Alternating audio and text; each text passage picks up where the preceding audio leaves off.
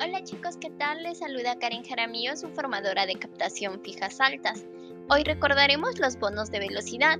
Sabemos que si el cliente adquiere un plan de 20 megabits y 40 megabits, pues estará obteniendo un bono de velocidad de 80 megabits por los dos primeros meses.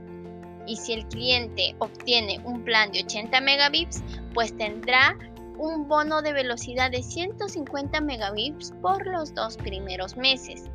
Ahora, si tu cliente opta por un plan de 150 megabits, pues le corresponde el bono de velocidad de 200 megabits por los dos primeros meses. Además, no olvidemos que a partir del 15 de diciembre hay un cambio para clientes que cuenten con la tecnología FTTH, es decir, fibra óptica.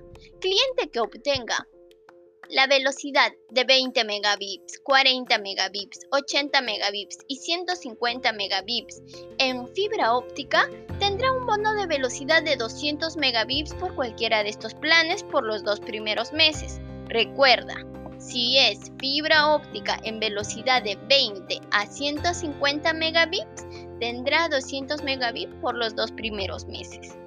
Es importante tener la información clara para realizar una buena gestión.